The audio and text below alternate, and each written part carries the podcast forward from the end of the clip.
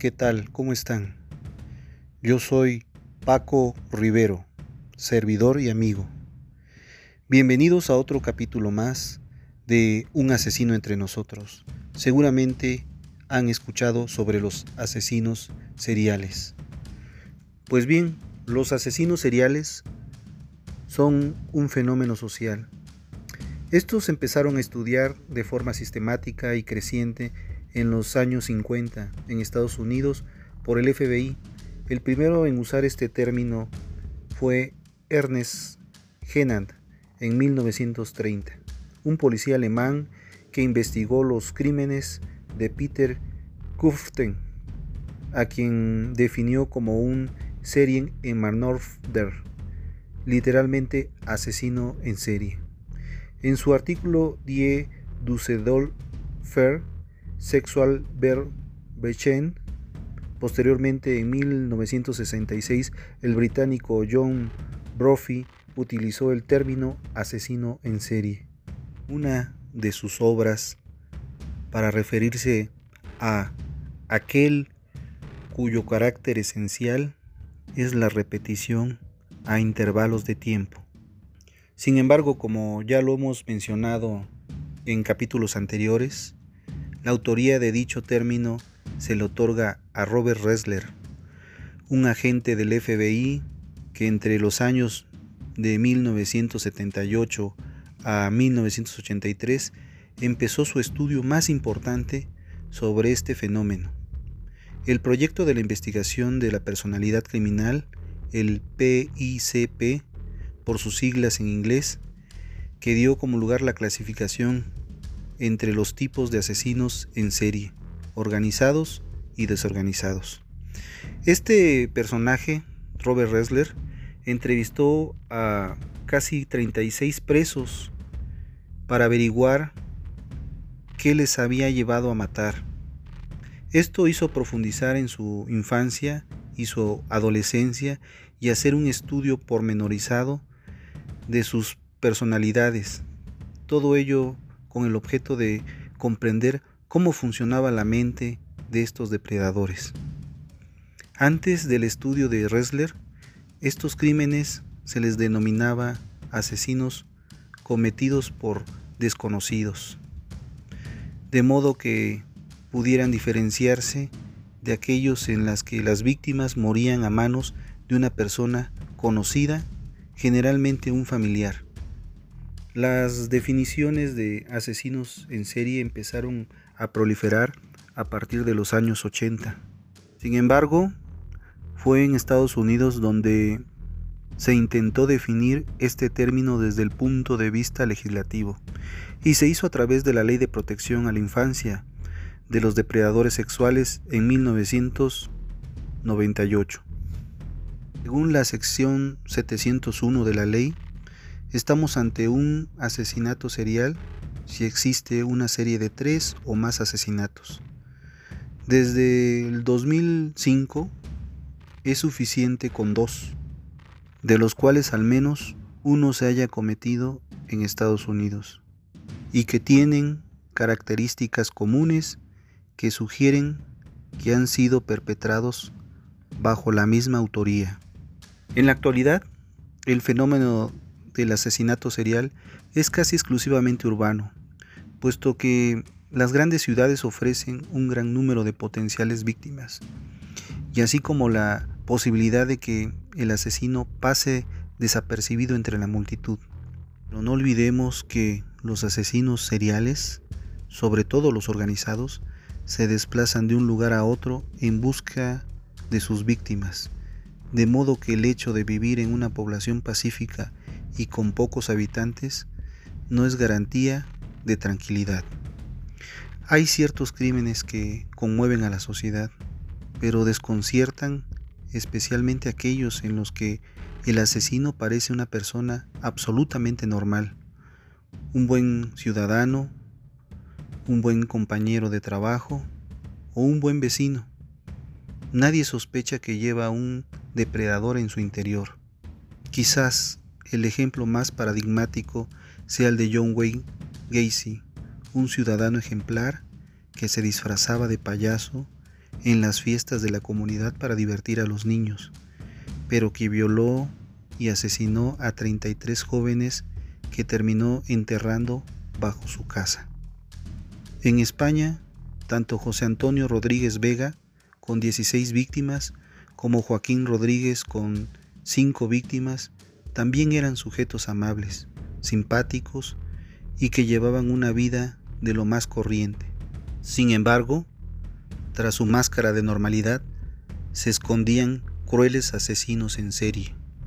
Los asesinos en serie son cazadores, buscan, acechan, persiguen, atacan y matan a sangre fría, pero con su particularidad de que sus presas pertenecen a su misma especie. Utilizan la mentira, el engaño y la violencia para reducir a sus víctimas como un deleite personal, sofisticándolas y convirtiéndolas en meros objetos al despojarlas de su humanidad. La mayoría de estos asesinos persiguen doble finalidad, el placer y el poder. El término asesino en serie, serial killer, apareció por primera vez el 26 de octubre de 1986 en un artículo del periódico The New York Times. Robert Ressler, su autor, denominó así este tipo de criminales, porque le recordaban a las series televisivas por entregas de su infancia, hasta entonces en los ambientes criminalísticos se les llamaba asesinos recurrentes. Las características de los asesinos en serie, al analizar los asesinos seriales de los últimos siglos, podemos comprobar que muchos de los momentos conductuales que hoy definen al asesino en serie ya habían estado presentes en los perfiles de los criminales de otras épocas. Aunque en ese momento ni los investigadores ni la sociedad sospechaban a lo que se enfrentaban. Estas son las características principales de los asesinos en serie. El homicidio reiterado. Para que un asesino pueda ser considerado un asesino en serie, debe haber dos o más víctimas, ya que a partir de dos asesinatos ya hay un indicador de tendencia y permite establecer un patrón. Sin embargo, no olvidemos que a veces se detiene al asesino antes de que haya una segunda víctima. Cuando es así, si la intencionalidad y la planificación de seguir matando se puede probar, seguiremos hablando de asesino en serie. El homicidio de una sola persona en cada momento temporal, con el asesinato de cada víctima, se inicia y finaliza un episodio criminal determinado, que se estudiará como unidad dentro del resto de la serialidad. Durante el periodo del enfriamiento emocional, el sujeto deja de matar y recupera la normalidad psíquica y su vida habitual. Esta es la característica que lo diferencia del resto de los asesinos múltiples. Puede durar días, semanas, meses o incluso años. Muchos de ellos necesitan llevarse recuerdos de las víctimas, los llamados trofeos, para poder revivir una y otra vez el crimen y así ampliar su fantasía inicial sin tener la necesidad de matar. Raider dejó transcurrir hasta ocho años entre su séptima víctima y la octava víctima, de 1977 a 1985. Sin embargo, que no matara en ese periodo de reposo emocional no significa que no estuviera planificando su siguiente asesinato, ni tampoco que se estuviera planteando el dejar de matar. El homicidio se lleva a cabo en solitario, aunque ha habido sus excepciones como el de Buono, Bianchi, Lucas y Toele o Muhammad y Malvo. Cada víctima significa un logro, un placentero estímulo que se va disipando con el paso del tiempo, hasta que da lugar a una nueva compulsión para realizar un nuevo crimen. Las víctimas son personas desconocidas, hecho que dificulta bastante su identificación y que hace que los asesinos, al creer que pueden actuar impunemente, sigan cometiendo crimen tras crimen. La selección de las víctimas, en algunos casos, porque los que no lo hacen es porque dan prioridad a su seguridad durante la comisión del asesinato, o por una impulsividad que los lleva a cometer el crimen de manera inmediata. Todos operandi utilizan armas blancas o contundentes, realizan la asfixia o la estrangulación manual. ¿Por qué la realizan de esa manera? Pues esto responde a la necesidad de sentir el contacto físico directo con la víctima durante el asesinato. También hay excepciones, como el caso de Berkowitz, que mató a sus víctimas con un arma de fuego. Existen rasgos y motivaciones específicos, como el comportamiento del depredador, la ausencia de la empatía o la cosificación de la víctima. Estos sujetos están motivados por una multiplicidad de impulsos psicológicos, como lo es el ansia de poder y el control, la ira y la gratificación sexual. También está la práctica de determinados actos sobre el cuerpo de la víctima. Suelen tener una fuerte carga psicológica que conforma la firma del asesino en serie. Es lo que lo hace que le dé la personalidad o individualice de todos los demás asesinos en serie. Ahora bien, desde el punto de vista psiquiátrico hay dos tipos de individuos que pueden cometer asesinatos seriales, como lo son los psicópatas. Estos son aquellos que tienen un trastorno de la personalidad antisocial con rasgos psicopáticos. Y los psicóticos, es decir, aquellos que tienen un trastorno mental. Una de las preguntas que hacen, hacemos siempre son, ¿los asesinos cuándo dejan de matar? Pues los asesinos seriales solo dejan de matar cuando se les detiene. Y existen contados casos de asesinos en serie que se han entregado a la policía. Dos ejemplos son Alfredo Galán, el asesino de la baraja, y Edmund Kemper, el asesino de las colegialas. Al margen de los motivos que impulsan a matar, Existe una razón primigenia. el asesino serial quiere ser otro. Quiere ser capaz de influir de manera decisiva y brutal en su ambiente para obtener así una nueva identidad. Cuando mata por primera vez, el asesino en serie descubre algo extraordinario. Se da cuenta de que eso era lo que estaba buscando. Por tanto, intentará representar en la vida real y de la forma más fiel posible todas las fantasías que ha ido creando en su mente, porque comprenderá que matando de modo sistemático a otras personas se siente plenamente vivo, algo que no había experimentado en toda su vida hasta entonces.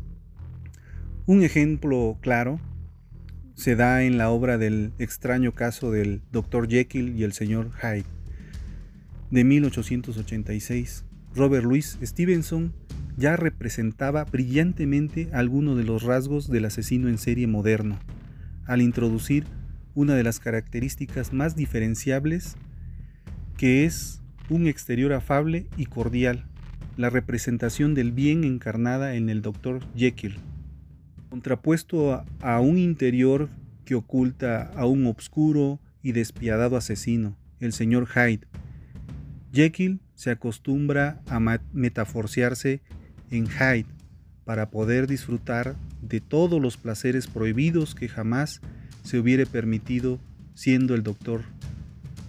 En definitiva, se convierte en otra persona para poder llevar a la realidad lo que solo está en sus fantasías.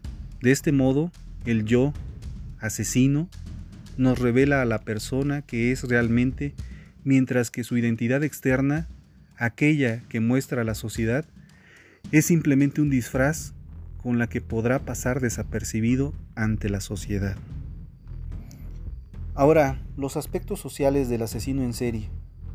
El asesino en serie es un enemigo invisible, oculto entre la multitud, con familia, con trabajo, con una vida aparentemente normal, pero en realidad lleva una doble vida y es capaz de mantenerla durante mucho tiempo, tanto que no se descubre quién es realmente hasta que es detenido. Jean-Claude Roman no tenía trabajo, pero engañó durante años a su familia y amigos haciéndoles creer que era un médico, un investigador, nada menos que de la Organización Mundial de la Salud, aunque jamás aprobó el segundo de medicina. Sus ingresos provenían de las diversas estafas que llevaba a cabo. En 1993, al darse cuenta de que su familia iba a descubrir la verdad, los asesinó a todos, a su esposa, a sus hijos y a sus padres. Actualmente está en prisión. El asesino en serie huye del anonimato que nos rodea en las grandes ciudades, busca su propia individualidad y la consigue a través de sus brutales crímenes, que lo hacen diferente del resto de los ciudadanos y le permiten ser alguien, esa persona que por primera vez es el más buscado, el más temido, el más sanguinario. Berkowitz era el asesino en serie y también era un cartero. Y no saben cuánto disfrutaba especialmente cuando oía hablar a sus compañeros sobre el hijo de Sam y sus despiadados crímenes. Aún así, ninguno de ellos se dio cuenta de que lo tenían en sus propias narices, delante de ellos, como compañeros de trabajo, a pesar de que cada día iba a trabajar en su Ford Galaxy de color amarillo. Sí, el mismo que había asesinado, el mismo que era buscado por la policía. Ahora bien, ¿qué víctimas son las que se escogen? Las víctimas son indeterminadas, especialmente son las que están vulnerables o en una clara situación de desventaja. Estas personas anónimas parecen tener un cierto valor simbólico para el asesino, que en algunos de los casos las eligen al azar y en otros las seleccionan. Solo la repetición sistemática de sus crímenes determinará un perfil que indique qué tipo de personas pueden ser la siguiente víctima, como lo veremos más adelante. La soledad del asesino en serie. Tras el asesinato y hasta, hasta su próxima casa, el asesino en serie se vuelve a su enorme y obscura soledad, a la insatisfacción consigo mismo, a la frustración y a esa aparente normalidad a la que está acostumbrado, que solo acabará con cuando sea muerto o sea detenido por la policía. Ahora, ¿qué buscan los asesinos en serie? Bueno, pues buscan la fama, el éxito al presentar sus actos en sociedad. El asesino en serie varón quiere que se le conozca, que se le reconozca, ser visto como un ser superior y muy inteligente al no ser capturado por los policías. En cambio, los asesinos en serie de mujeres quieren pasar totalmente desapercibidas. De ahí que algunos envíen cartas y mensajes a los medios de comunicación y a la policía, como son los casos de William Haynes, Dennis Rader y el asesino del Zodíaco, que enviaban cartas a los policías y a los medios de comunicación. Hoy en día, el prototipo de la mayoría de los asesinos en serie corresponde a un hombre blanco de entre 23 y 47 años de edad, solitario, víctima de, con mucha probabilidad, de abusos en la infancia, ya sea abusos sexuales, físicos, psíquicos o emocionales, con una psicopatía poco detectable que les impide ya sea crear y mantener lazos afectivos con otras personas o tener piedad o empatía hacia sus víctimas, también valorar el nivel de crueldad de sus acciones, asumir la culpa o sentir arrepentimiento por sus actos. Lo más alarmante es que saben simular normalidad en su entorno familiar, social laboral, aparentando ser quienes no son, con muy poco esfuerzo.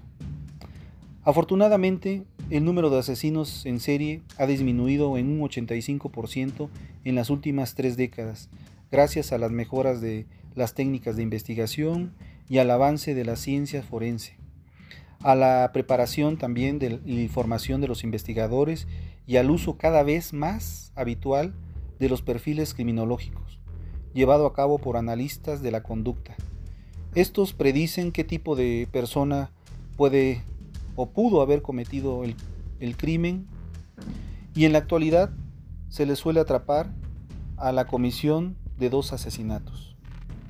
A continuación veremos la diferencia entre asesinas y asesinos en serie. Las asesinas en serie matan solas, en pareja, mujer o hombre y mujer o mujer, o en grupo. Los asesinos en serie matan en, en solitario, aunque existen algunas excepciones, muy pocas excepciones. Las asesinas en serie matan a personas de su entorno, compañeros de trabajo, familiares o amigos. Son estáticas y geográficamente estables. A diferencia de los asesinos en serie, la mayoría de ellos suelen cazar. Suelen buscar a sus víctimas desconocidas recorriendo distintos escenarios. Las motivaciones. Para las asesinas, las asesinas en serie, la mayoría de las mujeres matan por lucro. Para los hombres, los asesinos en serie, las motivaciones son el poder, el control, la gratificación sexual. Las asesinas en serie tardan el doble en ser detenidas, hasta 8 y 9 años, debido a su discreción, a su paciencia y a la ausencia de sangre en sus crímenes. No buscan la fama ni notoriedad, a diferencia de los asesinos en serie, salvo en determinadas ocasiones suelen ser detenidos en un plazo de tiempo entre 3 y 5 años. Ahora, las motivaciones. El 80%, en el caso de las, de las asesinas en serie, el 80% utilizan el veneno como arma homicida. Su debilidad física se compensa con su astucia, disimulo y planificación. Si cometen un asesinato sádico sexual, lo hacen en compañía de un hombre. En algunas ocasiones, sus motivaciones es el amor y la lealtad a su pareja. En el modus operandi de los asesinos en serie, es la satisfacción y la necesidad de matar con sus propias manos. Utilizan mayoritariamente armas blancas, cuchillos, objetos contundentes, la estrangulación y la asfixia manual. Esto se debe a querer tener contacto físico con la víctima. De las asesinas en serie, los asesinatos son insidiosos, utilizan el veneno, no existe violencia en su administración, la víctima desconoce que está siendo envenenada. En el caso de los asesinos en serie varones, acceden a la víctima con ataques por sorpresa, ataques violentos, con engaños y mentiras.